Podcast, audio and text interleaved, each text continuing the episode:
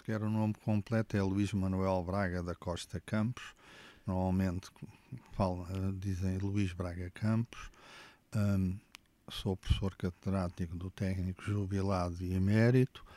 Um, desempenhei várias funções no técnico, talvez aquela mais conhecida é a relação com o curso de Aeroengenharia Aeroespacial desde a fundação, visto que fui coordenador do curso e também da área científica responsável dele e dos vários graus, e também do Centro de Investigação Associado. Professor, antes de mais, uh, quem foi Varela Cid? Portanto, Varela Cid foi um docente deste instituto, que começou como segundo assistente e terminou como primeiro assistente e que dedicou a carreira, quer dentro do Instituto, quer fora, à aeronáutica. Um, isto durante o tempo que esteve ao serviço no Instituto Superior Técnico e também mesmo depois, digamos, de não ter sido renovado o seu contrato em 65, ele continuou a dedicar-se à aeronáutica. Portanto, ele dedicava-se já como aluno depois como docente continuou e manteve essa atividade toda a sua vida e manteve sempre também contactos no estrangeiro. Aluno do técnico também? Sim. Estávamos em que época na altura? Ah, portanto, como aluno e depois como professor. O primeiro trabalho importante dele foi como aluno fazer um hidroplanador, chamou Portugal. Que é que o nosso objeto deste episódio. Pois que é um dos objetos, e que é de facto notável uma pessoa como aluno ter conseguido fazer um hidroplanador. Ele fez o projeto, é provável que tenha sido ajudado por colegas. Uh, também há indicação ele precisava de um sítio para o construir, porque um hidroplanador tem uma envergadura grande e parece que usou uma casa da família. Ele aparentemente era um bocadinho abastado e até usava recursos pessoais. Esse hidroplanador eh, eu julgo que veio a dar uma categoria diferente de avião na Federação Aeronáutica Internacional, portanto, a Federação Aeronáutica Internacional, que é quem registra os recordes da aviação. E até é dito que bateu um recorde de altitude de mil metros, mas eu não tenho informações muito detalhadas sobre isso. Portanto, Varela Cid como aluno, desenhou do zero este hidroplanador? Sim, aparentemente sim. E isso é uma atividade que eu considero pioneiro, porque temos que ver a época. Portanto, no período de 1922 foi quando foi a travessia do Atlântico Sul pelo Gago Coutinho e Sacadura Cabral. Uhum. E depois seguiu-se todo um conjunto de missões às antigas colónias portuguesas, que culminaram com a ida até Timor, que foi a mais distante. E nessa altura a travessia do Atlântico Sul é pouco conhecida fora de Portugal, porque ela teve uma paragem em meio do Atlântico. E o que ficou famoso foi em 1927 o Charles Lindbergh fazer uma travessia sem parar. Sim. As idas nessa altura, com para ir para Timor, era dezenas de paragens e, e, pequenos saltinhos de algumas dezenas de quilómetros. Mas esse foi o período dos pioneiros da aviação no sentido da pilotagem. Uhum. Compravam um avião e lá faziam o voo, às vezes com subscrições públicas. Se tinham um acidente e ficavam sem o avião, tinham que fazer outra subscrição, etc. O Varela Cid é um caso único de pioneiro do lado da engenharia. Ele fez um avião do zero enquanto todos os outros usavam aviões comprados. É claro que o hidroplanador não era adequado para nenhuma dessas viagens, mas ele, num período de pioneiros na pilotagem, ele foi um pioneiro na engenharia. Uhum. E que eu saiba, não houve mais ninguém que tenha feito aviões de raiz em Portugal a não ser ele, com esse, e depois da guerra, com um motoplanador que chamou-se São Miguel. Já lá vamos a esse. Pronto. Tenho uma curiosidade. Eh, Mas relação... eu, eu assinalava isto porque foi a única pessoa que eu saiba que fez aviões de raiz e fez dois em períodos diferentes. Portanto, vamos uhum. ao outro, mas eu eh, eh, queria pôr essa relação. Tenho uma curiosidade ainda em relação ao hidroplanador. Há pouquinho disse-me que aparentemente terá feito em casa de familiares. Sabemos onde é que era essa casa?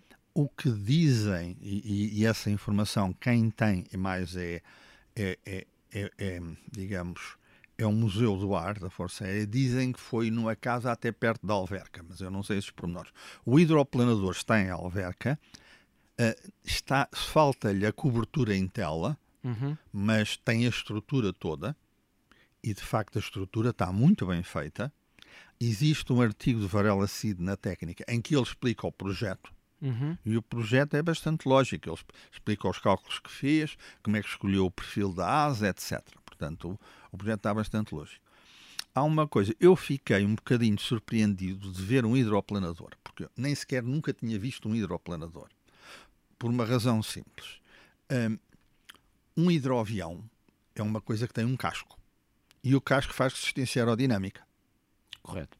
Portanto, os, os hidroaviões foram usados enquanto não havia aeroportos. Não havia sítio para aterrar, aterrava-se na água. Era a melhor pista possível. Pois, era, era- não era a melhor, era a Era, única. era a que havia. Era a que havia. Quando passou a haver aeroportos, e os aeroportos desenvolveram-se com a Segunda Guerra Mundial, passou a haver aeródromos por todo o lado, que depois da guerra passaram a aeroportos. A partir do momento que há um aeroporto, o hidroavião não é competitivo com o avião convencional, Uhum. porque tem uma resistência muito maior, portanto gasta mais combustível, tem menos alcance, etc. A ideia de fazer um hidroplanador ainda parece mais singular, porque um planador não tem motor. E, portanto, a resistência aerodinâmica para um planador ainda é mais grave. Portanto, um planador em ar parado desce sempre. Sim. E a taxa de descida depende da sustentação e da resistência. Portanto, quanto menos resistência ele tiver e mais sustentação, mais devagarinho ele desce. Se inverter a situação e quer que ele suba, precisa de uma corrente ascendente. Ora, para ele subir, ele, se tiver pouca resistência, consegue subir com uma corrente ascendente mais fraquinha. Se não precisa de uma corrente. Portanto, fazer um hidroplanador parece quase ir contra. Portanto, e ah, o parâmetro fundamental do hidroplanador é o declive de descida. Uhum. Portanto, um, um hidroplanador melhor que se faz desce 1,50m. Ok. O de Varela Cid descia 1,20m. Que, que, que é banal. Mas para um hidroplanador não é nada mau. Pronto. A, a ideia que eu tenho é que academicamente é interessante, mas na vida real não seria tão interessante um hidroplanador, não seria tão útil. Pois, é- é- isso reflete-se pelo facto de eu nunca ter visto um antes. E dizem que há três ou quatro no mundo e eu não sei quais são os outros. Pronto. Ah, Porque para quem tem um planador, o levantar da água não é uma grande vantagem. Vai-lhe tirar, tirar desempenho ao planador. Uhum. Mas ele, aparentemente, ele diz que fez 523 largadas com o hidroplanador e que voou 90 horas. Que é No hidroplanador. Exato. O portanto, se dividir, cada voo dá para aí 10 minutos. Não é mau. É claro, com um bom planador consegue-se fazer voos de 3 horas. Eu, eu, com um bom planador, não fui eu a pilotar, claro, com um amigo que sabia muito daquilo, fiz um voo de 3 horas sobre os Alpes a partir de Munique. Mas era um dia excepcional, era um planador muito bom, apesar de ser dois lugares, os de um lugar são melhores, quanto menos peso, menos Claro. melhor. E ele era um, um- um excelente. Agora, com um hidroplanador, com certeza não consegue fazer um voo de duas ou três horas. Falou aí de quantos voos que o Varela Cid relata? Ele diz que fez 523. O que nós conhecemos é aquele eh, voo eh, feito junto à Torre de Belém aos relatos da imprensa da altura. Exato. Que foi por um piloto da Marinha. O que eu li é que ele próprio teria feito 523 voos, totalizando 90 horas. Agora estou a começar a ter a dúvida se seria naquele ou se seria no São Miguel. Uhum. mas daí já não tenho muito bem a certeza. Se calhar a citação que eu vi não é muito explícita, mas pareceu-me que era no, no hidroplanador. Em relação a esse voo do hidroplanador junto à Torre de Belém, o que é que sabemos? Sei muito pouco, porque na nossa tentativa de consulta na Marinha foi, muito- foi muito buraco. E uma das coisas que me fez alguma confusão foi o seguinte: eh, um planador tem uma velocidade mínima de voo, Uhum. como qualquer avião. Certo. E eh, por isso é que tem que ser rebocado. E há duas maneiras: ou é rebocado por um avião, ou às vezes usa-se um motor elétrico e um cabo para rebocar. Uhum.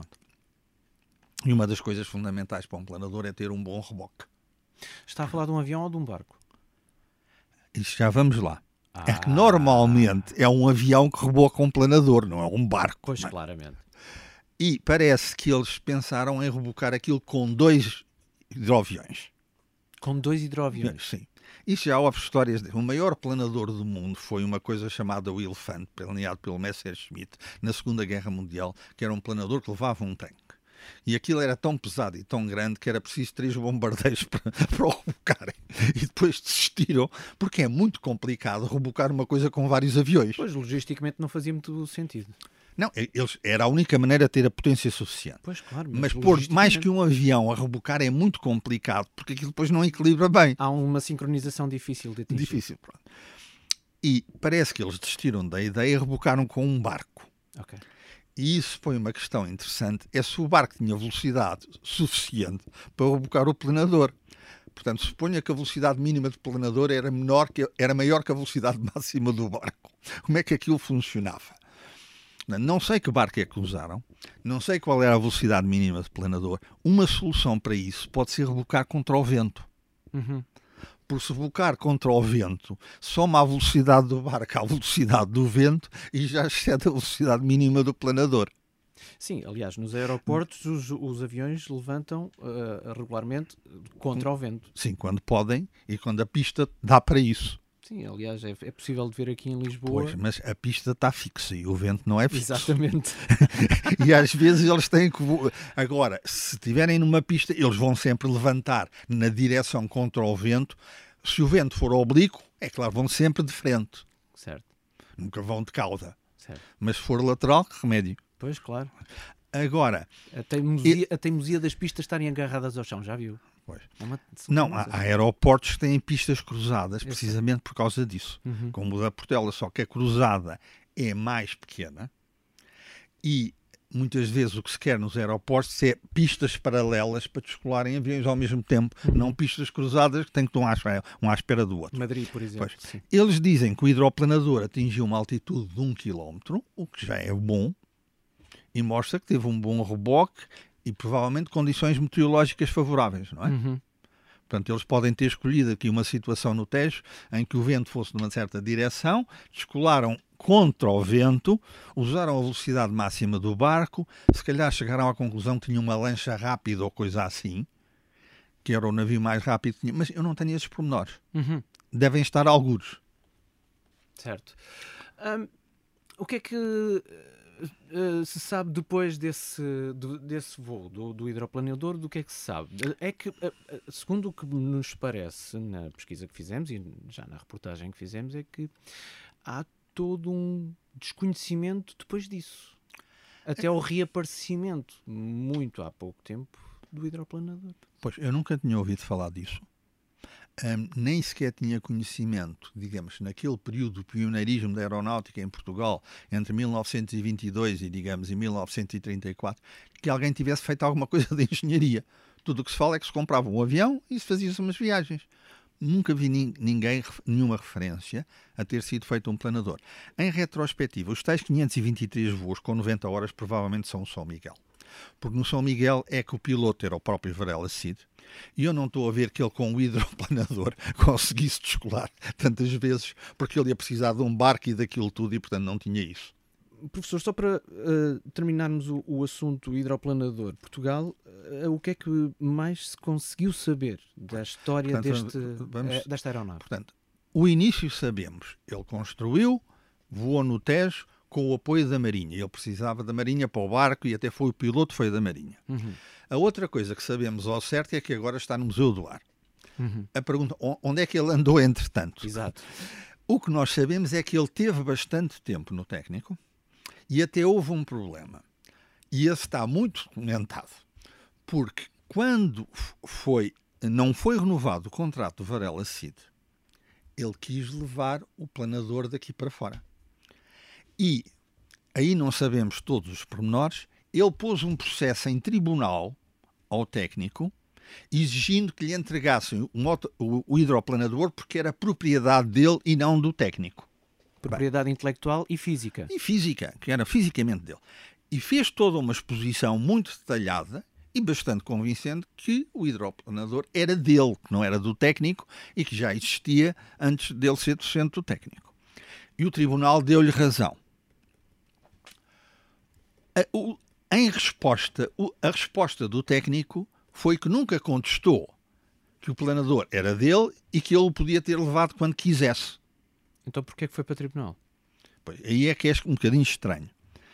Uh, entretanto, há uma correspondência interna em que ele pede ao diretor do técnico para levar um, o, o hidroplanador, e ele junta isso no tribunal, e há um memorando interno, não sei se foi para tribunal ou não, que o, o, o, o diretor do técnico pede a, a, um professor, que não sei se seria o responsável pelo laboratório, o que é que ele acha, e ele diz que este senhor levou material que era do técnico e, e que tem que primeiro devolver o material que era do técnico. Uma, isso uma coisa não tem nada a ver com a outra o material uh, que é as madeiras, uh, as, não sei, as não porcas sei. e os parafusos? Não, não sei, devia ser mais outras coisas. Não está especificado. E é uma nota para lá escrita. E não se percebe depois o que é que o diretor do técnico fez. Se calhar não fez nada. Mas o senhor ter levado ou ter, não ter levado, não há provas disso. E não é argumento para não, não devolverem uma coisa que é dele. Uhum. Quando muito punham um processo por ele ter levado sei lá o quê. Portanto, aquilo tudo é, é um processo muito esquisito. Ele, ser, ele ir para tribunal para reaver uma coisa que era dele, quando o, a direção do técnico diz que ele podia levar quando quisesse. Portanto, há muito estranho. Portanto, ou houve de facto uma obstrução, que sugere a que tal nota, que ele primeiro devolve não sei o quê, ou então ele fez isso apenas para embaraçar o técnico. Mas parece-me pouco provável que ele se vá meter num processo em tribunal que teve despesas e complicações se o técnico deixava levar o, o, o, o, hidroplanador. Mas que era claramente dele, era, o tribunal deu-lhe razão, não sou eu que estou a julgar, foi o tribunal, e agora está ação e salvo no Museu do Ar em Alverca. Deixe-me só contextualizar esta quesilha entre Sim. Varela Cid e o técnico. Uh, o que é que levou a este mal-estar? é, é uma parte complexa, percebe? Há, há muitos fatores aqui. E, e eu estou a, a, ver a questão à distância com base em documentação. Certo. E, portanto, há coisas objetivas, como Varela Cid tomou esta atitude, é, que foi criticável, e há coisas de contexto, que é o, a, a, mentalidade na altura e a maneira dele trabalhar que estava em desacordo com a mentalidade da altura. Portanto, é uma questão mais complexa. Professor, estávamos há pouquinho a falar do do motoplanador. Agora tenho uma dúvida. O que é que é um motoplanador? Um motoplanador é um planador que tem motor. Isso não é um avião? Não é bem a mesma coisa. Porquê? Uh, um avião é feito para voar com motor. E, portanto, tem uma velocidade, tem um alcance, etc. O motoplanador é um híbrido e é uma tentativa de tornar o planador autónomo. Portanto, a ideia do motoplanador não é andar sempre com o motor, é usar o motor para descolar e ganhar altitude. E a seguir desligar o motor e, e fazer de planador. Qual é o problema? É que depois o motor e a hélice fazem mais resistência aerodinâmica e degradam o desempenho do planador. Há planadores que têm motor escamotável, mete-se o motor lá para dentro. Okay. Portanto, tem um sistema elétrico. Aquele planador em que eu fiz um voo sobre os Alpes tinha um motor escamotável. Só que o senhor usava pouco o motor, porque o que é que acontece? Quando se vai para altitudes elevadas, e repare, quando vai voar sobre os Alpes, estava, os Alpes têm 4 km ou 5 de altitude, estava para aí 8 km. A 8 km a temperatura é negativa. Certo. E portanto aquilo tem, tem tendência para congelar tudo. Uhum. E depois, muitas vezes, o mecanismo para tirar o motor, que é um mecanismo elétrico, muitas vezes não funciona. Que é como o trem de aterragem para baixo, não é? Pois. Portanto, estou a imaginar que o motor sai mas o motor sai para cima, não para sai cima. para baixo. Exatamente. Precisa mas... de um motor elétrico e, e aquela, tudo aquilo. Mas o princípio é o mesmo, sai é. do, de dentro do, do avião. da aeronave. Portanto, há motoplanadores que têm um motor fixo. Okay. Mas isso, depois fixam a, a hélice, mas aquilo... E cria atrito. Cria atrito e desce mais depressa. Há outros com motor retratável, mas depois o problema é que em altitude aquele sistema elétrico, aquela coisa toda, muitas vezes não funciona o que é que sabemos mais do motoplanador? Foi também um projeto inovador ou já se fazia? Foi menos. Dizer, o, o, o hidroplanador é uma coisa singular. eu nunca, nunca vi mais nenhum, dizem que há três ou quatro e nem sei quais são. Uhum. Portanto, nem imaginei que tivesse sido feito. O motoplanador há muitos. Eh, portanto, a ideia de pôr um motor num planador para não, para não estar na dependência de um reboque ou de um cabo é, um, é uma ideia que existe. Existem muitos motoplanadores.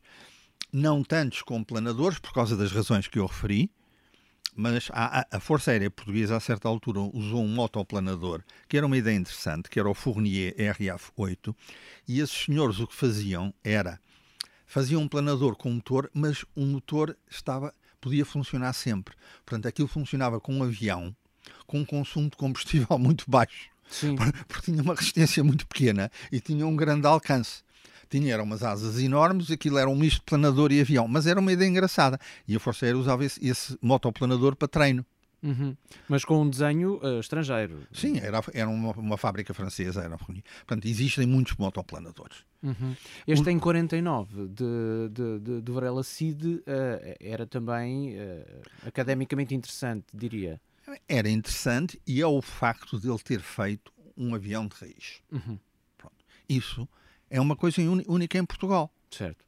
E, portanto, ele fez o hidroplanador, depois fez o motoplanador Temos, que é uma coisa muito mais prática, mas ao menos fez os dois e, e foi, tanto quanto eu sei, a única pessoa em Portugal que, que desenhou e construiu um avião de qualquer tipo de raiz não fez só esses dois, dessas duas aeronaves, não projetou só essas duas aeronaves. Que, que outros uh, projetos fez?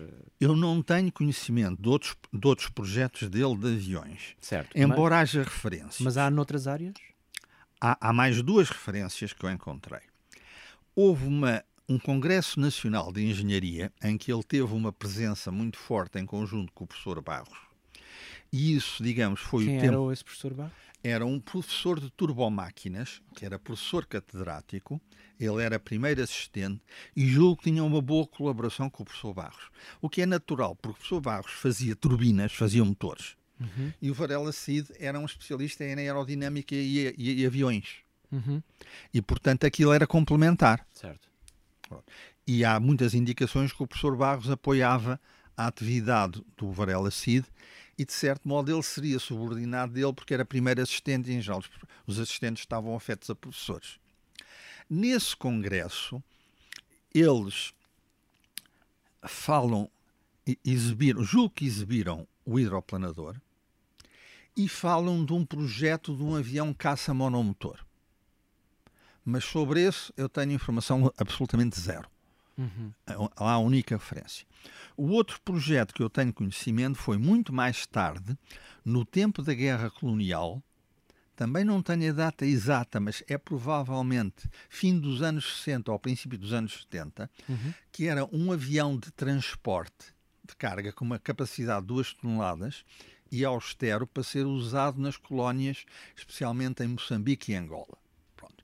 E o argumento é que Portanto, são distâncias grandes, não há muitas, as estradas não são fáceis, não há caminhos de ferro não, entre um ou dois lugares e era um avião feito para isso.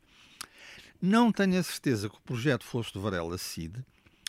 Pareceu-me que o projeto seria da Messerschmitt.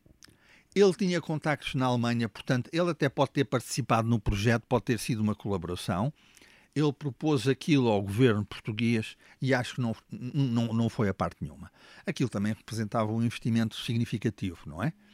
Embora ele tivesse lá umas estimativas dos custos, aquilo, estes dois projetos, o do tal caça monolugar, que foi entre as duas guerras mundiais, e este avião de transporte para o ultramar fez parte de uma certa constante na carreira do Varela Cid, que era querer desenvolver uma indústria aeronáutica em Portugal. E, portanto, ambos podem se ver como tentativas disso. Mas creio que isso não avançou. Aliás, não, essa claramente não avançou. Pronto. Agora, o, o, o, o que é que, que, que demais é que ele fez além destas, não sei. Mas seria muito difícil arrancar com isso. E foi só no campo da aeronáutica que o Varela Cid teve projetos? Ele dedicou-se muito à aeronáutica depois, mais tarde, começou a dar mais atenção, julgo eu, à astronáutica, mas já muito tardiamente, porque temos que ver também que a astronáutica, pronto, houve precursores, mas a astronáutica ganhou visibilidade com o lançamento do Sputnik em 57, Uhum. foi uma das controvérsias com ele, e depois só começou a ganhar importância nos anos 60, 70. Só depois no Homem à Lua é que aquilo começou a ser importante, embora isso não fosse o mais importante, aos satélites de telecomunicações, etc. Mas todo esse desenvolvimento da astronáutica já foi muito para o fim da carreira do Varela Cid e quando ele já não era docente do técnico. E, portanto, a atividade dele foi essencialmente aeronáutica, que é o, lógico para o período de vida dele. Aeronáutica e astronáutica eram pontos claramente de interesse de Varela Cid. Eh, Numa pincelada, o, o que é que mais se pode incluir no currículo? O, o Varela Cid era uma pessoa extremamente dinâmica, com uma grande iniciativa individual, às vezes eh, para além da instituição, e, portanto, há um certo número de realizações dele que são incontestáveis. Algumas delas foram muito polémicas, mas querendo separar as incontestáveis, há um conjunto. Uma, já referimos duas. Uma foi ter os primeiros do- dois aviões, o hidroplanador e o motoplanador. As outras, ele teve uma bolsa de estudo do Instituto de Alta Cultura. Nessa altura não era tão frequente, porque não se fazia muita investigação na universidade. E, portanto, ele teve um financiamento para fazer investigação, Que era raro. que não era muito frequente. Uhum. Não é como hoje, quase todas as pessoas têm projetos, mas naquela altura não. E eu julgo que ele usou esse financiamento para fazer um túnel aerodinâmico. E julgo que foi o primeiro túnel aerodinâmico em Portugal. E um túnel aerodinâmico é importante para o projeto aeronáutico Para testar precisamente e para desenhar um avião. Ele não, com certeza que não usou o túnel para o hidroplanador, porque não existia nessa, mas provavelmente utilizou para o, me- para o motoplanador. Uhum. esse túnel aerodinâmico, julgo que, ainda, que depois dele sair do técnico, ainda ficou, tanto que ele depois de sair ainda pediu autorização para usar o túnel, e julgo que esse túnel foi depois usado por outros professores Portanto, túnel realizado aqui no técnico. aqui no técnico, julgo por ele com esse tal financiamento. Portanto, Isso é mais uma realização significativa. Ele diz que tinha três aviões para os alunos verem, aviões reais, que eram todos Bristol, ah, e todos da Segunda Guerra Mundial. Defina aviões reais. Um avião fisicamente. Ah, Não, não portanto, não, estamos a falar da realeza, nem nada que se pareça. não, não. Era um, não era um modelo de um avião, não era uma fotografia, não era, Era uma um maquete. Era um avião. era um avião que tinha voado. Pronto. Pronto. E foi feito para voar. Um era um, um Bristol Blenheim, que era um bimotor, que era um bombardeiro ligeiro, e tinha dois Bristol Beaufighter, que era um caça pesado bimotor. E tinha-os aí, Aí, onde? no técnico. Aqui no técnico. Exato. Depois há várias histórias. Eu conheci um professor do técnico que dizia que ele de vez em quando ia lá testar os motores do Blenheim e que não se conseguia dar aula. Depois acredito. Pois. Outra história, eu estou a dizer as informações que tenho. É, é uma carta dele a lamentar que tinham, tinham demolido o Blenheim. Há assim umas referências de que aqueles aviões estavam degradados e que ele não cuidava dos aviões. É, é claro, até um carro parado se estraga, quanto mais um avião, não é? E não estou a ver que ele tivesse grandes meios para fazer manutenção dos aviões. Pronto. Um deles foi abatido aparentemente sem conhecimento dele, que ele escreveu uma carta, digamos, a protestar e a pedir que não fizessem o mesmo aos Beaufighter. Entretanto, ele disse que havia umas associações em Inglaterra que estavam interessados no avião para conservação. E os ingleses são muito saudosistas e têm vários museus com aviões antigos, etc. E, portanto, teria sido lógico, antes de abater aquilo, consultá-los e dizer: vocês querem? Pronto. Eh, há até correspondência com, com museus britânicos. A partir daí eu não sei bem a história. Uhum. Sei que ele portanto, teve o mérito de arranjar três aviões aqui no técnico para os alunos. Ah, não sei depois muito bem qual foi o destino daquilo, mas que, eles foram usados como exemplo aos alunos foram. Uh, testados, por exemplo, no túnel aerodinâmico? Era Não, isso? não, isso é impossível. O túnel aerodinâmico é uma coisa pequenina Pois. que dá para meter modelos de aviões. Então, então uh, que tipo de testes é que se poderiam realizar? É, é ver um avião real, ver como é que é a estrutura do avião, ver como é que é o trem de aterragem, Olhar para a mecânica. olhar para a mecânica, olhar para os sistemas elétricos, ver qual é a anatomia do avião. Isto, é, é como se fosse, em medicina, Certo, certo. te- ter um corpo humano, pronto. Ver como é que é o objeto real e ver qual é a anatomia do avião, quais são os sistemas todos que lá estão. Sim, a mim só me, só, só me está a gostar, uh, tirando no museu, está-me a gostar imaginar uh, aviões dentro do técnico, primeiro, e segundo, parados, porque não há uma pista, não havia, não havia como. Não, mas isso, isso há, há, há várias universidades que têm um hangar. Certo, sim, sim, sim. Umas têm um hangar com aviões que voam, porque o hangar está junto ao aeroporto. Algumas têm um hangar com aviões parados. E algumas até têm um hangar com bocados de avião. Uhum. Para os alunos verem como é que é a estrutura interna de uma asa, como, uhum. é, que, como é que é um trem de aterragem, certo. como é que é um motor, eh, como é que é vários sistemas elétricos, ou como é que é um, eh, uma cabine de pilotagem. Nós temos aqui uma, um simulador de voo que tem uma cabine que era o nariz de um avião real, que era o protótipo de Fokker F-27. Uhum. Portanto, isso faz muitas vezes, e às vezes até se aproveita os protótipos que já ninguém usa e dá-se à universidade, porque aquilo tem valor instrutivo. Claro. Do ponto de vista didático, ser o protótipo ou ser operacional não faz grande diferença. Mas dá uma, uma dose importante de realismo. Estávamos a falar do currículo de Varela Cid. Eu ainda não acabei com as, as tais realizações dele, mas respondaste. Exato, exato, mas Sim. era isso, era isso. Era, estávamos a falar disso.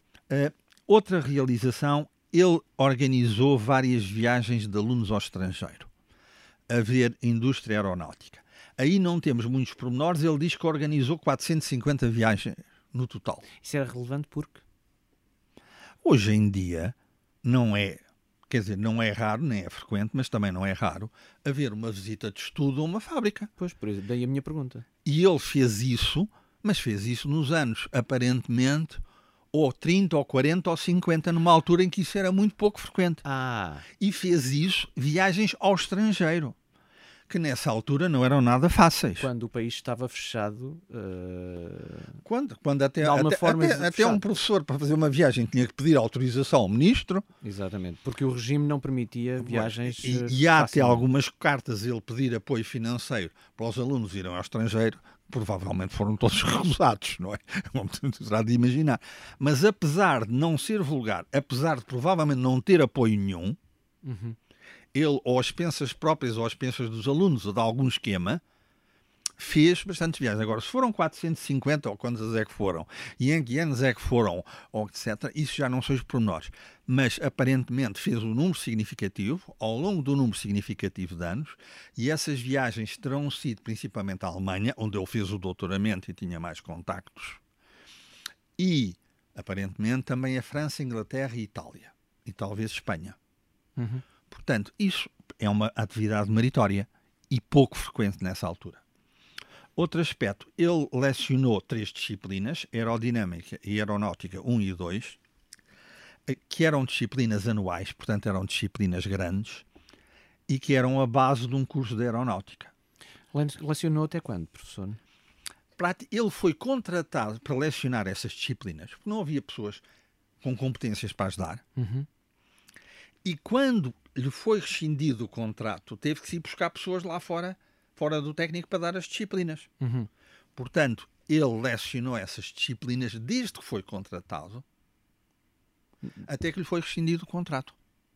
Portanto, durante cerca de 30 anos. Quando é que foi rescindido o contrato?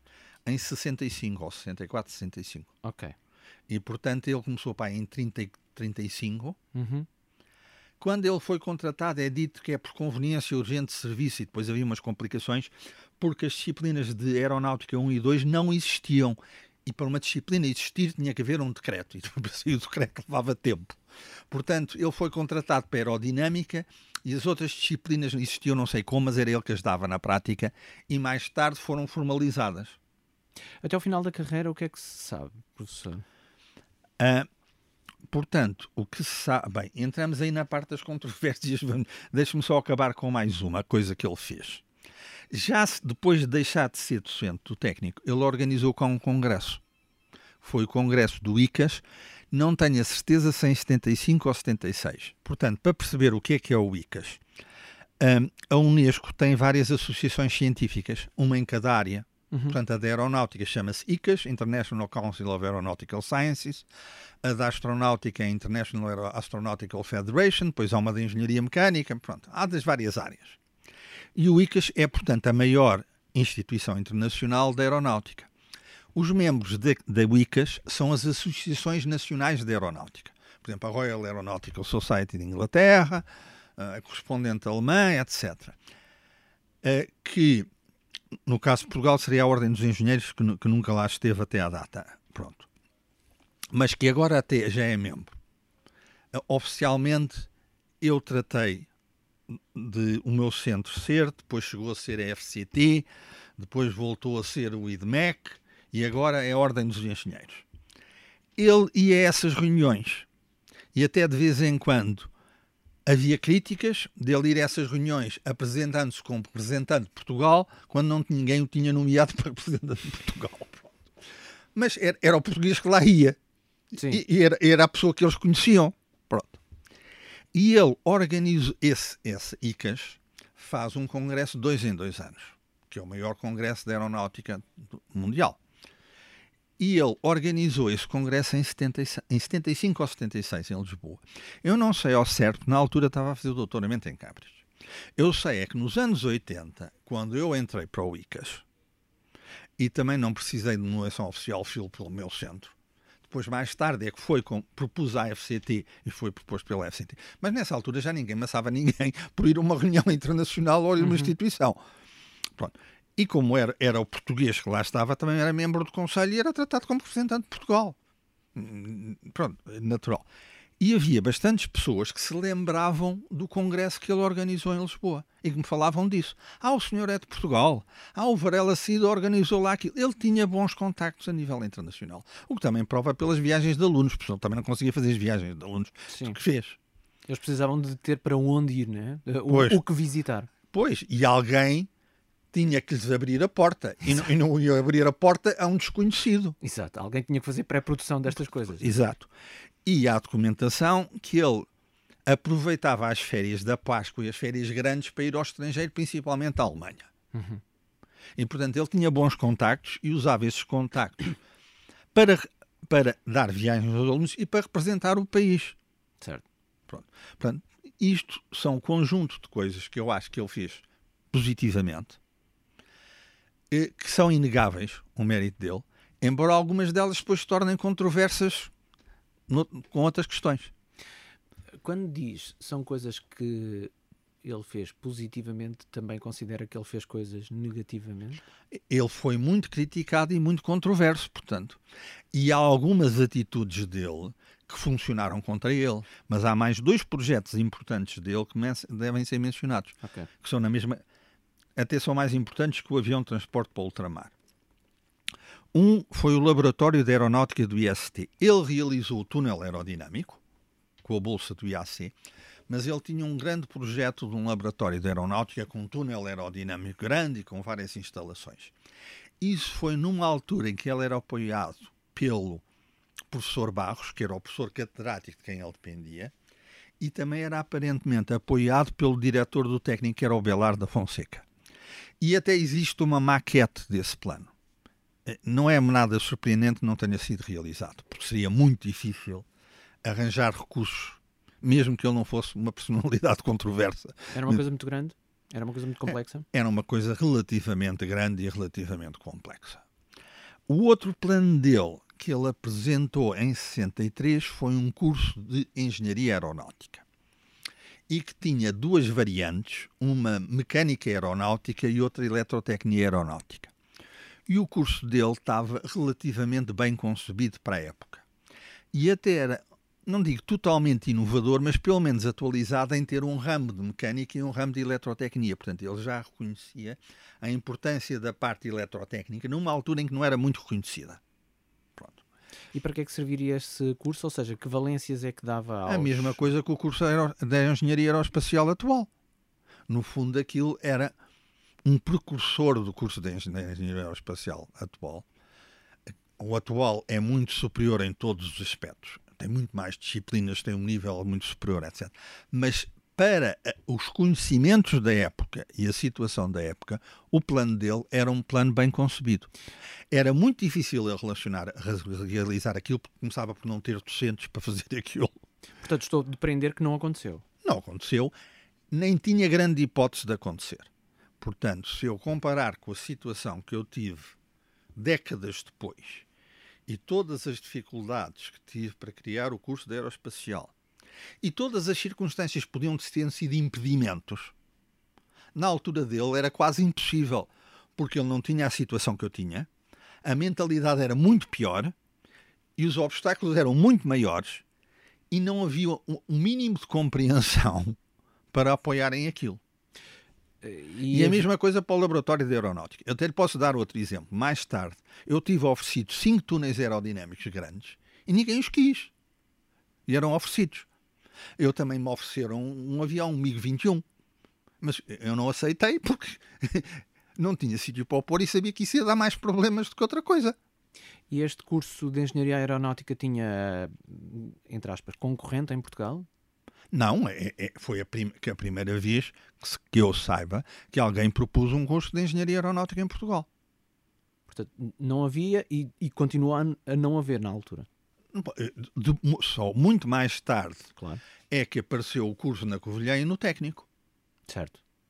Uh, depois dele sair, vieram os oficiais da Força Aérea dar as disciplinas que ele dava, uhum. mas a aerodinâmica, a aeronáutica 1 e 2 não é, um, não é uma licenciatura, nem é um curso. Era uma, nem sequer era um ramo, era uma especialização. Sim. Fazia sentido como uma especialização, mas temos que ter a noção: fazer uma especialização numa área de engenharia é muito limitado. Era como dizer, eu sou engenheiro eletrotécnico e vou fazer uma especialização de engenharia mecânica. Uhum. Não é um engenheiro mecânico competente. Um engenheiro mecânico competente é uma pessoa que faz um curso de engenharia mecânica de raiz. Não é uma pessoa que faz um curso de eletrotecnia e tira uma especialização de mecânica. Não estou a dizer que não seria interessante para uma pessoa de, de eletrotecnia fazer uma especialização de eletromecânica, mas isso não substitui um curso de engenharia mecânica. Certo. E, e uma das grandes questões que se pôs quando foi criado o curso de engenharia espacial é que havia algumas pessoas que ainda tinham mentalidade que aquilo era um ramo da engenharia mecânica e da termodinâmica aplicada. E não é, é uma engenharia de base começa no primeiro ano, não são três disciplinas no quarto ano. Isso, isso é uma especialização. Uhum. E o que ele queria fazer, o que ele estava a dar, era uma especialização, três disciplinas, na parte final do curso de Engenharia Mecânica, e o plano que ele fez era um curso de base, começava no primeiro ano, tinha algumas disciplinas comuns com Engenharia Mecânica e Eletrotecnia, como tem o de Aeroespacial, na formação de base, e depois tinha disciplinas específicas. O, o que era evidente é que ele não tinha docentes para aquilo, uh, não ia ter apoios para fazer aquilo, ninguém lhe ia atribuir aqueles recursos.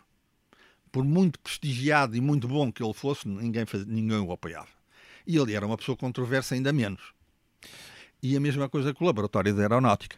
Ele, o laboratório era uma construção a ser financiada pelo Estado português.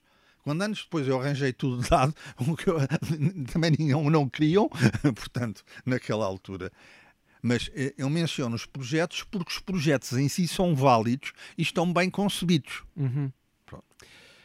Isto criou frustração em Varela Cid? Ou, um, ah, isso com certeza. Dá, com... aqui um, há aqui um certo ar de Dom Quixote a lutar contra os moinhos de vento. Não? Há, há, toda a vida dele tem assar. Porque ele conseguiu realizar coisas mas também há, é claro que houve muitos projetos, houve projetos que ele não conseguiu realizar. E basta imaginar a mentalidade da altura para ver que não ia ser fácil, entramos aí nas controvérsias. Portanto, repare, e aqui há várias coisas. Repare, nessa altura, a maior parte dos professores universitários vinham cá dar aulas. Ele estava cá em tempo inteiro. Ele dedicava-se a 100% ao ensino. Pode dizer, isso é um grande mérito. O Belar da Fonseca reconhecia isso como diretor do técnico. E até dizia que ele era uma pessoa única pela dedicação. Mas qual é a reação da grande maioria que vem cá dar umas aulas perante uma pessoa que está cá em tempo inteiro? É um bom exemplo, mas é uma coisa que lhes faz moça. É uma fasquia alta. É uma fasquia alta. É ali um exemplo desconfortável para os outros. E eu tive a mesma situação. Quando eu voltei do meu doutoramento em Cambridge, eu era o único na área científica que estava a tempo inteiro. Ah, havia nove pessoas e havia mais dois a tempo inteiro, mas eu era o único. E quando eu arranjei um gabinete para mim, foi uma celeuma. Ah, mas então ele tem um gabinete só para ele, porque os outros havia uma salinha onde reuniam quando vinham cá. Mas eu estava cá em permanência precisava de um gabinete e tive um gabinete. Mas repara a mentalidade só por ter um gabinete. E estamos a falar em 76, não estamos a falar em 34, nem em 46. Uhum. Segundo, ele era uma pessoa cheia de iniciativa e cheia de dinâmica e vivia-se num, num período em que era preciso autorização para tudo. Portugal era uma ditadura e não era só o grande ditador, é, era, era uma pirâmide de ditadores por aí abaixo. Se a pessoa se quisesse queixar do chefe, tinha que ser através do chefe. É, portanto, há cartas que dizem ele não tem direito a escrever uma carta posterior sem ser através do diretor do técnico. Imagine o que é que era hoje. Se eu quisesse fazer um projeto e não pudesse escrever uma carta sem ser pelo diretor do técnico. É claro, se eu candidato-me a um projeto comunitário, se ele for, para ele ser submetido, tem que passar pelo diretor do técnico, porque compromete a instituição. Uhum. Mas até eu fazer o projeto, não passa nada pelo diretor, tenho que falar com este, com aquele, faço centenas de, mails, escrevo montes de papéis, contacto uma quantidade de colegas, e só quando aquilo está cozinhadinho e direitinho é que vai ao diretor, que essencialmente vai confiar em mim, e, e nos meus contactos, porque vai fazer uma proposta e depois a proposta vai ter que ser avaliada e, e só uma endésia que é aprovada pela Comissão Europeia.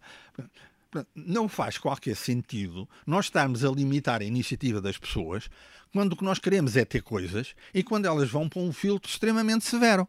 Uhum. Mas naquela altura era uma mentalidade. Havia cartas que diziam que ele não podia. Ora, ele facilmente violava isso. Pronto. E, portanto, havia toda essa mentalidade, não se pode fazer nada, que com certeza tolhia as ações dele. Onde é que entramos? Ele, em certos casos, também era capaz de extravasar. E isso era, e era muito criticado por isso. Mas repare, uma pessoa que é incómoda, que tem muita iniciativa num meio que é estagnado, os outros estão com a faca afiada. E se esse indivíduo, além disso, faz umas coisas controversas e erradas, caem-lhe todos em cima. Aproveitam logo. Eu tenho muita noção na minha carreira, as coisas novas que eu fiz, eu sempre tive extremo cuidado em ninguém poder apontar nada. Eu era mais severo comigo próprio do que toda a gente. Precisamente para ninguém poder pegar em nada. Uhum. E mesmo assim, tive, de vez em quando vinham com argumentos mais que estúpidos. Por exemplo, a certa altura disseram que eu tinha muitas publicações porque conhecia os editores. E eu respondi: eu publiquei em 80 revistas diferentes. Ninguém conhece 80 editores. E ao inverso, as pessoas conhecem porque eu publico, não, eu não publico porque tenho amigos. Uhum. Mas para ver os argumentos completamente estapafúrdios que as pessoas inventam quando querem atingir alguém. Ora, no caso do Varela Cid, até havia argumentos bons. Que argumentos eram esses? Já, já As atitudes aí... dele. Na altura, havia segundo assistente, primeiro assistente e professor. Portanto, o professor é o equivalente de professor catedrático. Certo. O segundo assistente era o equivalente de professor associado e o segundo assistente era o equivalente de professor auxiliar. Ele intitulava-se professor. Uhum. E, portanto, o próprio técnico dizia: Este senhor anda por aí a dizer que é professor, mas ele não é professor, é segundo assistente, é primeiro assistente. Mesmo depois dele não ser docente do técnico, ele ainda dizia que era professor do técnico. Portanto, professor catedrático. Era interpretado como professor catedrático. E nessa altura ele já nem docente era. Uhum. E eu sei dele ir a reuniões, apresentar-se como professor, e quando saía do, do, da reunião, a pessoa que o recebeu, entretanto, recebia a informação que ele nem docente do técnico era. Uhum. E, portanto, ele teve um processo disciplinar em que era acusado de várias coisas. A principal era intitular-se professor quando não era. Estamos a falar de que época? Isto foi, em, esse processo foi em 48. Quando ainda era docente do, do técnico, era primeiro assistente. Mas designava-se como professor. Apresentava-se fora como professor. Uhum. E outras críticas é, é que ele um, que ele fazia contactos posteriores sem passar pelo diretor, um bocado, essa é um bocadinho ridículo. A outra é que ele ia um bocado para a imprensa okay. e divulgava as atividades e tal, e de vez em quando aparecia no jornal. E também diziam que ele exagerava as realizações dele. Provavelmente é um bocadinho verdade. Mas, pronto, entre exagerar as, as, as, as realizações dele e não fazer nada, mais vale que exagere um bocadinho. Pronto. Há bocadinho falou-me dos 500 voos uh, que ele alegava ter feito. Pois, mas eu não tenho maneira certo, nenhuma de certo. verificar isso. Mas podíamos estar a falar desse tipo de. de, de, de ah, Se calhar podemos estar a dizer. Por exemplo, ele falou que tinha um projeto de um avião de caça monomotor. Eu não sei qual é o projeto, uhum. isso vem na imprensa. É, nunca chegou a existir, com certeza. Mas também não tenho mal, não vejo mal ele dizer que há, que há projetos. Uhum. isso é, é, é, vulgaríssimo. Se for ali ao Salão de Genebra, aparecem lá uns indivíduos com uma maquete de um carro, vão dizer que fazem um carro melhor que o Ferrari. O mundo está cheio disso. Quer dizer, essas coisas valem pelo que forem capazes de realizar. Portanto, não, não, não, isso não, não, eu não veria aí grande coisa. Uhum. A outra coisa, portanto, e era outra coisa que referiam, mas ali o, a questão principal foi essa dele se intitular professor. E, portanto, puseram um processo disciplinar e, na altura, isso foi mandado para um professor de Direito para ver se ele tinha infringido as regras do técnico. E, nessa altura, ele, o processo acabou arquivado. Uh, os, os, argumentos dados pelo professor de Direito, que me pareceu bastante isento e bastante rigoroso, foi, em alguns momentos do técnico, ele era intitulado professor. Do próprio técnico, Exato. não por ele próprio. Não por ele próprio. Ok. Portanto, que foi um bocado. Além disso, nos estatutos do técnico havia uma figura de professor livre. Que eu julgo que era uma maneira do técnico arranjar professores fora do quadro. Que é o que hoje em dia se chama professor convidado? Exato. Ok. E ele como estava, ele como foi contratado por conveniência de serviço, se calhar até foi uma espécie de professor livre. Ou foi o esquema dele dar as tais disciplinas. Uhum. Pronto. E, portanto, esse professor de Direito disse que a próprios estatutos do técnico, ao ter a figura de professor livre, uhum. podia ser entendido que a função dele podia ser a de professor livre. Certo. E, portanto, a conclusão dele é que não havia motivo para processo disciplinar, quando muito para uma advertência. Ok. Coincidência ou não, pouco depois, o técnico pediu que fosse eliminada a categoria de professor livre. Coisas contemporâneas, vá, vamos chamar-lhe assim. Vou a seguir. Portanto, eliminou essa lacuna. Uhum. Pronto. Uh,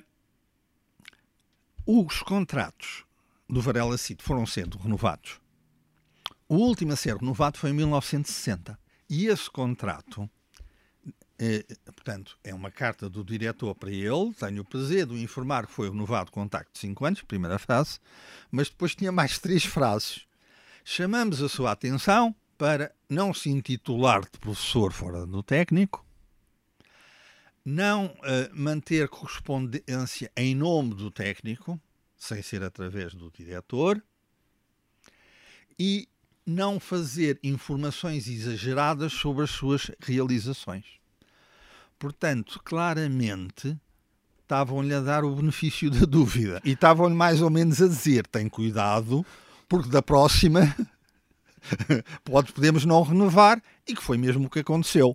Sim. Entretanto, se vamos para as controvérsias, houve uma coisa que contribuiu para um certo desprestígio dele.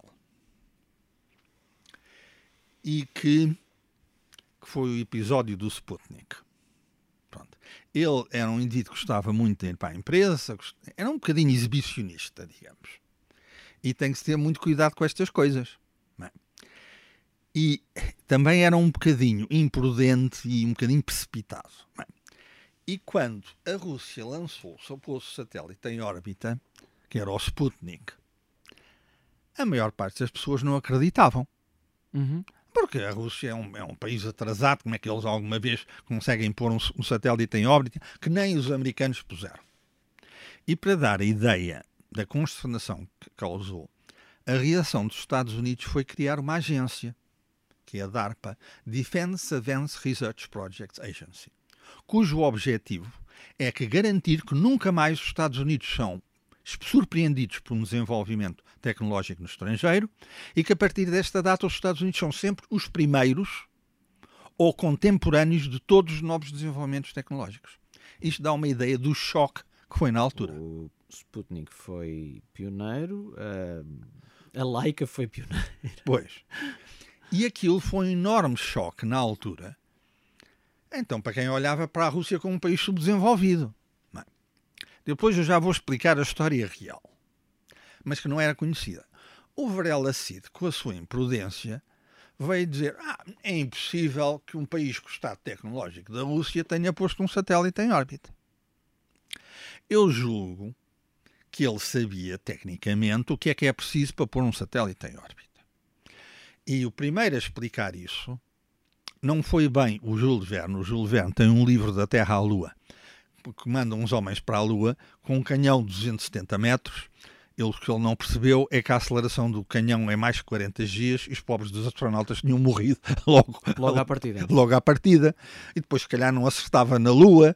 E depois, como é que eles voltavam da Lua? A primeira pessoa que percebeu como é que se põe um satélite em órbita foi um alemão, o hum, Eugen, hum, que nos anos 30 escreveu um livro, Viagem no Espaço, Raumfahrt, e é provável que Varela Cid conhecesse isso. E basicamente é preciso que a força centrífuga compense o peso, e para isso é preciso uma velocidade de 8 km por segundo. Portanto, tem que pôr aquela coisa a andar lá em cima a 8 km por segundo, que são 28.800 km por hora. Okay. Não é fácil. Pronto. E, e o Varela Cid pensou que eles não eram capazes de fazer isso. Bem, já vou contar a história real, como é que foi. Mas, depois, eh, o, o Sputnik começava a dar uns bipezinhos à volta da Terra. Uhum. Então, mas então como é que é? São estes bipezinhos à volta da Terra? Tal. Ah, isto é uma rede de estações de rádio sincronizadas que anda a fazer uns bipezinhos e que fins que é um satélite a dar uma volta à Terra em uma hora e três quartos. É claro que não era. Depois, quando os americanos admitiram que de facto era um satélite, aí foi uma chacota pegada com, com o professor do técnico, uh, diz que não sei quê. Bem, e depois ainda há uma história que os alunos de Coimbra mandaram umas cartas a dizer ao Varela, olha a cadela. E parece que o correio do técnico ficou inundado de cartas dos alunos de Coimbra e que os correios deixaram de entregar as cartas. Pronto, mas, mas, mas fantochadas. Claro que as pessoas aproveitam estas coisas. Bem, qual era a história real? Agora conto a história real, que muitas pessoas não sabem a história real. Até porque os, os próprios russos eh, eh, eh, ocultaram a história real. O verdadeiro pioneiro da astronáutica foi a primeira pessoa a fazer foguetes práticos, que foi o Werner von Braun. houve quem fizesse foguetes antes, os chineses fizeram, e houve outros que fizeram foguetes que atiravam para o ar e iam parar a qualquer sítio. Mas a primeira pessoa que fez um foguete controlado foi o Werner von Braun. E isso foi com o apoio do Hitler. Portanto, o Hitler tinha duas armas de vingança, Vertegen e Waffen. Uma era a bomba V1, que era o drone, foi o primeiro drone feito na Segunda Guerra Mundial. Era um avião sem piloto. E o segundo foi o primeiro míssil, que foi a V2. Pronto. O desenvolvimento da V2 foi feito na Pomerânia Oriental, em Pinnemude, pelo Werner von Braun, e que esteve a década 30 a desenvolver aquilo com uma quantidade de recursos. E os alemães são muito sistemáticos. Há filmes daqueles testes todos e pode-se ver estes filmes no Deutsche Museum, que tem uma secção da aeronáutica e astronáutica ótima. E aqueles filmes são impressionantes, a quantidade de acidentes, a quantidade de vezes que aquilo explodiu, que aquilo não subiu, que aquilo caiu para o lado, que aquilo voou e, e foi parar a outro sítio. A quantidade de acidentes que eles tiveram foram tremendos. Explosões, descontroles. Até que eles conseguiram pôr aquilo a funcionar. E não há dúvida que quem fez aquilo foi o Werner von Braun e não foi mais ninguém. Uhum nem ninguém tinha os recursos para fazer aquilo. Portanto, só o Estado nazi é que punha os recursos praticamente sem limites para fazer uma coisa daquelas. O que é que aconteceu no fim da Segunda Guerra Mundial? A Pomerânia, ah, entretanto, os ingleses andavam desesperados a tentar saber onde é que eles desenvolviam aquilo até que finalmente conseguiram descobrir aquilo lá, lá, nos, lá nos confins, perto do Mar Báltico, foram lá, bombardearam aquilo tudo. Mas depois os alemães começaram a fazer as, as V2 dentro de minas de, de sal. Sim. Subterrâneas. Pronto, é uma história complicada. O que é que interessa? Essa parte da Alemanha foi ocupada pelos russos. Quando Werner von Braun viu que aquilo ia ser ocupado pelos russos, ele fugiu com dois engenheiros para a Suíça. Na Suíça encontrou um soldado americano e o soldado americano lá tratou dele ir para os Estados Unidos. Aquilo foi uma coisa. Ele, ele que veio a ser depois determinante Mas- nos- no programa espacial Mas já vai americano. ver como é que se foi lá parar, só para lhe dar a ideia. Ele depois foi para o exército americano. Uhum. E a Força Aérea não estava minimamente interessada naquilo. E a NASA era a NACA, National, Aero, a Natural Advisory Council for Aeronautics, que fazia aeronáutica, não fazia nada de astronáutica. Uhum. Bem, e ele, entretanto, fez para o exército americano dois mísseis, que eram o Sargent e o Pershing, dois mísseis balísticos, que a Força Aérea não estava interessada. Entretanto, o que é que aconteceu? Depois, já para completar a história, depois dos russos terem posto o satélite em órbita, veio o Kennedy. Ah, nós agora. Então, o próprio Kennedy mudou o nome da NACA para NASA, National Aeronautics and Space Administration. E fez o objetivo de pôr um foguetão na Lua. E foram buscar o Vernon von Braun ao exército e puseram-no à frente daquilo tudo. E ele fez o Saturno 1 e o Saturno 5 e já sabe o resto da história. Uhum. Mas foi assim como apareceu o Werner von E os americanos, honestamente, reconheceram que foi o Werner von Braun o grande cérebro daquilo tudo. Ligamos a Varela Cid e ao Sputnik. Bem, agora vamos ver a história na Rússia, que é muito menos conhecida. Quem é que fez as coisas na Rússia? Foram os engenheiros de Werner von Braun, Uhum. porque os russos ocuparam Binmude e levaram-nos para a Rússia. Eles não tinham hipótese nenhuma de dizer sim, sim ou não ou não, não sei o quê. Foram todos para a Rússia. E na Rússia desenvolveram dois mísseis muito parecidos ao que o Werner von Braun tinha feito nos Estados Unidos, que era o Sandal e o Schuster. Só que aquilo era secreto. E ninguém no Ocidente sabia. Nem o Estado soviético ia dizer que havia engenheiros alemães a fazer mísseis russos. Certo. Porque a propaganda soviética é que eles fazem tudo. Uhum. Portanto, se eles tivessem apanhado o Werner von Braun, ninguém sabia do Werner von Braun.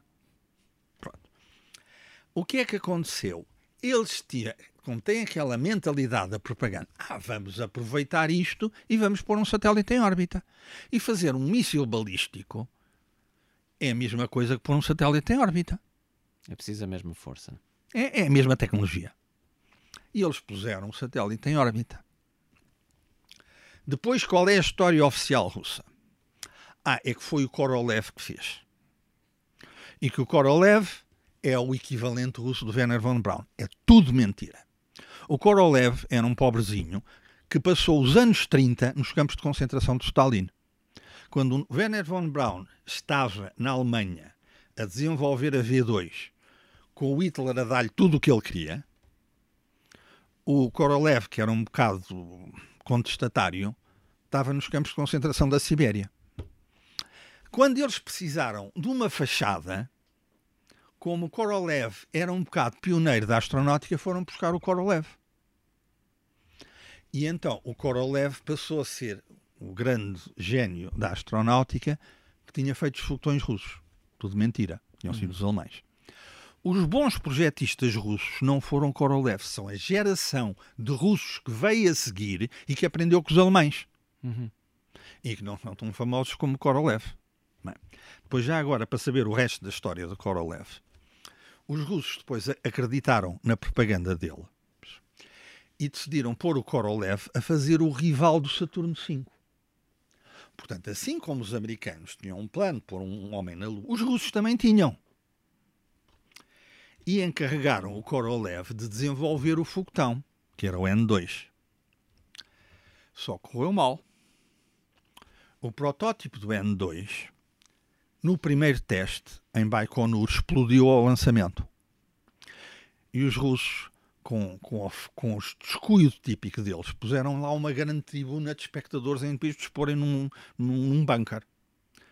Morreu uma quantidade de gente, Baikonur ficou destruído, e foi por isso que o programa russo para pôr um homem na Lua falhou. É claro que isto foi secreto. Só depois da queda da União Soviética é que soube disto. Coincidência ou não, depois o Korolev teve muito doente, teve várias operações e acabou por morrer. E, portanto, ficou um mito do Korolev. Mas o Korolev não passou de um joguete da propaganda soviética. Certo. E, portanto, esta é que é a história real do programa espacial russo. É claro que o, o, o Varela Cid não sabia nada disto. No entanto, é um bocado imprudente ele, que toda a gente pensava que a Rússia não tinha tecnologia, muito bem. E ele não imaginava que os russos tinham levado os engenheiros alemães, mas era, era, era, foi o que aconteceu. Uhum.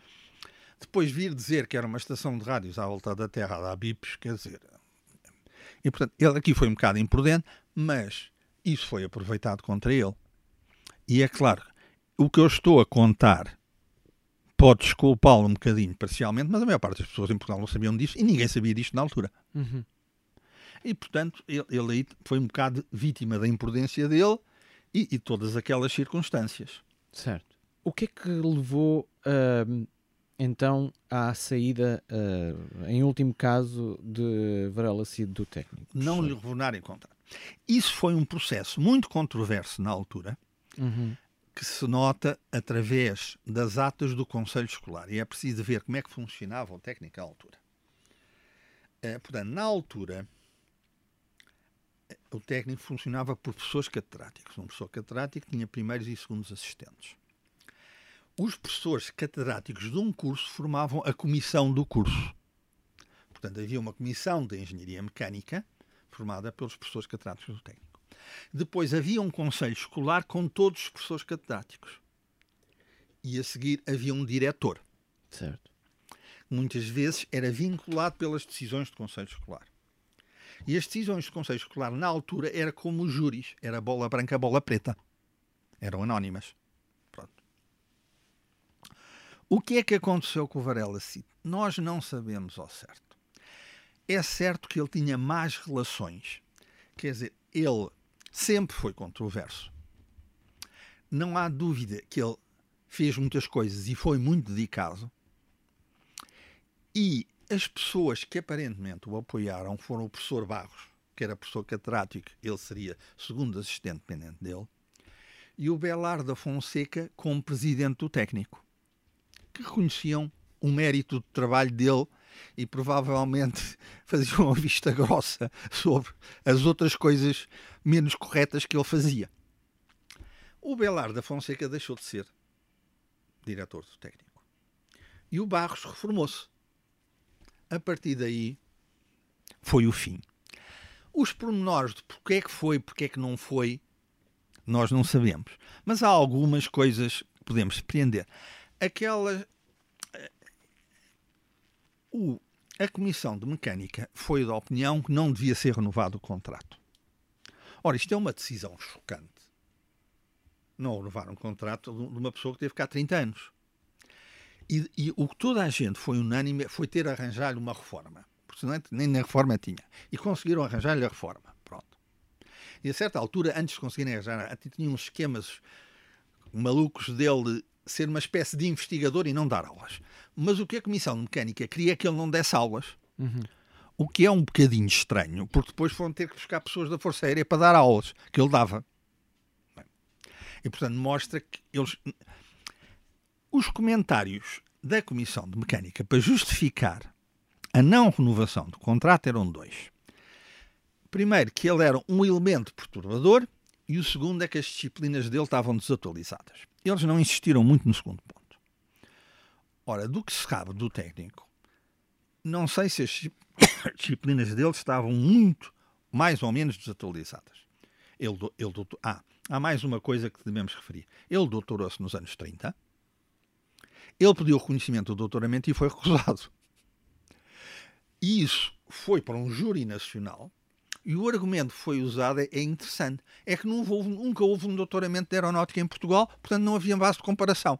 Por esse argumento, se não havia uma coisa em Portugal, nunca existiria.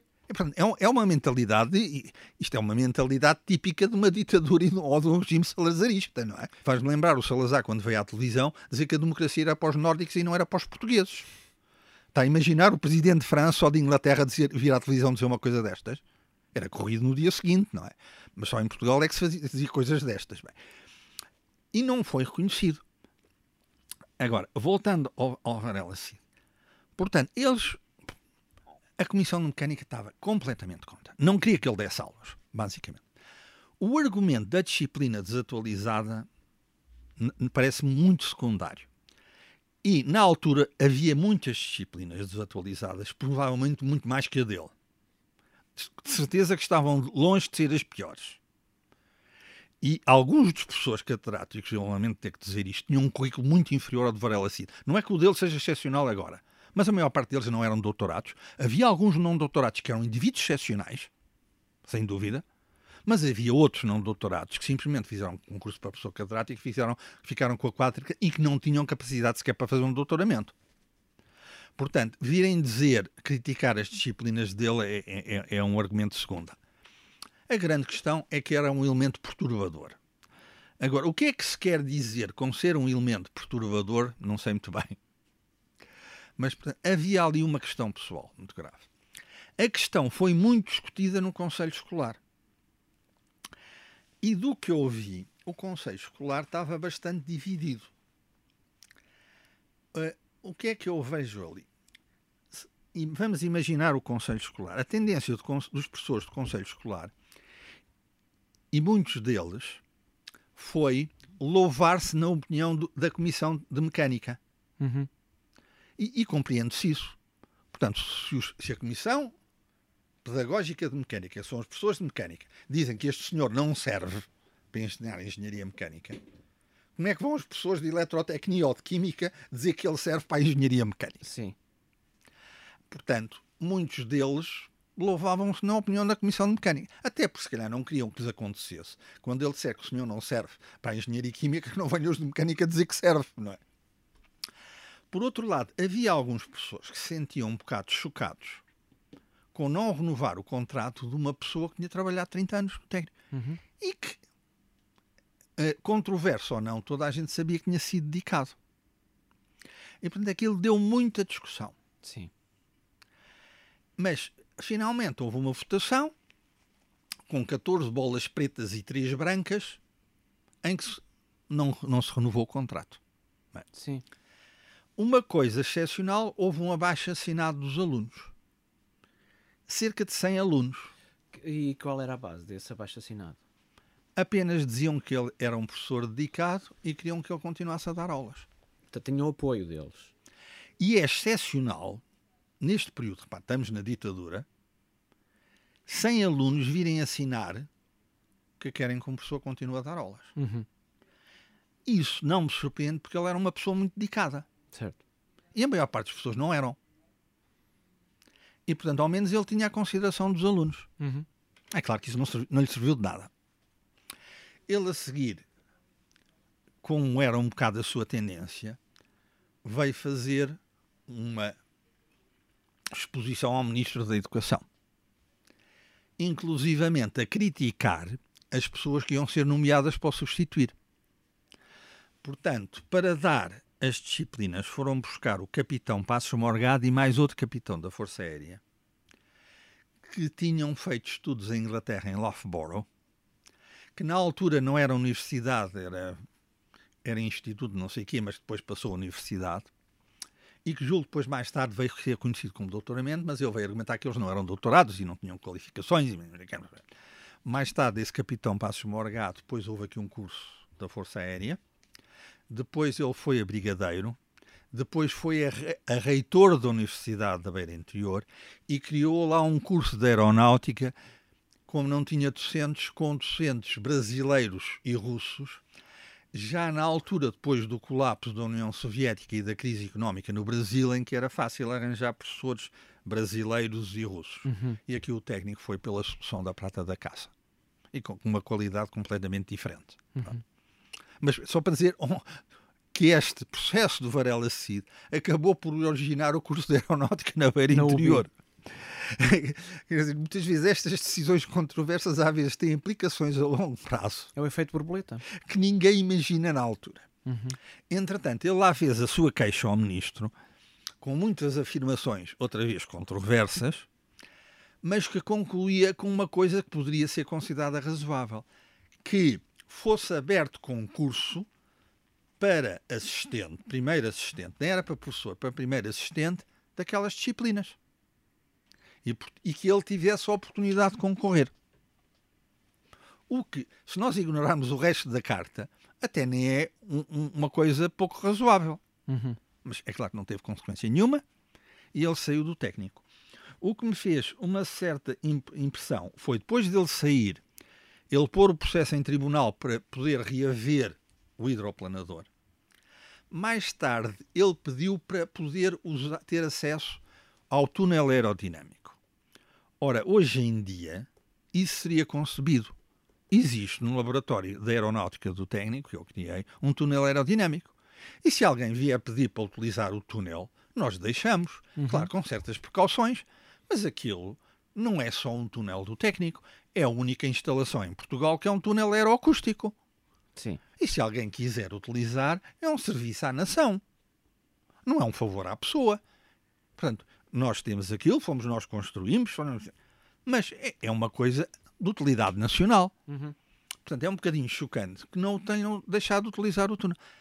Tanto mais que foi ele que o construiu. Portanto, isto mostra também uma, uma certa má vontade. Uhum. E, portanto, eh, no fim, ele acaba por ser uma figura um bocado trágica. Porque ele fez coisas boas, inegáveis, meteu-se em controvérsias desnecessárias. A combinação das controvérsias e da mentalidade adversa do tempo acabou por o prejudicar. Fala-me aí no fim trágico, mas pergunto-lhe mesmo pelo fim. O que é que sabemos da morte de Varela Cid? Não sabemos grande coisa. Ele depois deixou de ser professor do técnico. Ele continua a ter iniciativas, tentou o tal avião do ultramar, fez o congresso do ICAS. Ele vivia ali num palacete na Praça da Alegria. A única coisa que eu sei depois dele morrer é que a família queria vender a biblioteca ao técnico por um preço aparentemente avultado. E foi lá o professor Falcão avaliar. E é claro que é até um bocadinho ridículo, porque há muitos professores do técnico que, que oferecem a sua biblioteca ao técnico. Uhum. Aquela da família querer vender ao técnico a biblioteca de Varela Cid, nem sequer tinha sido professor, até mostra, não sei, que a própria família dele não, não tinha grande respeito pelo trabalho dele. Porque se tivesse, queria que a biblioteca dele ficasse salvaguardada e tinha oferecido ao técnico. Não ia tentar vender. Professor, notas finais sobre Varela Cid? Ele foi uma pessoa que dedicou toda a vida à aeronáutica, desde aluno a docente do técnico, a, a, e mesmo depois de deixar de ser docente. Era um indivíduo extremamente dinâmico, que fez várias realizações, não vou repetir as que fez, que já referi. Teve projetos bem concebidos, foi uma personalidade controversa, em parte por imprudências dele ou certos comportamentos menos sensatos, e possivelmente em parte por ser muito dinâmico e viver num ambiente um bocadinho obstrucionista. E tudo isso fez com que se tornasse uma personalidade controversa e não conseguisse realizar alguns dos seus projetos e que acabasse por não ter o seu contrato renovado. Mas e que ele fez, que realizou coisas, isso é inegável. Deixe-me pedir-lhe aqui uma opinião muito pessoal da sua parte. Sim. Controverso, certamente, mas é uma figura histórica? Eu penso que é. Eu penso que é. As figuras podem ser históricas por várias razões. Dantes havia os famosos e os infames. Hoje em dia nós gostamos é dos notórios. Não interessa se são, são famosos ou são infames.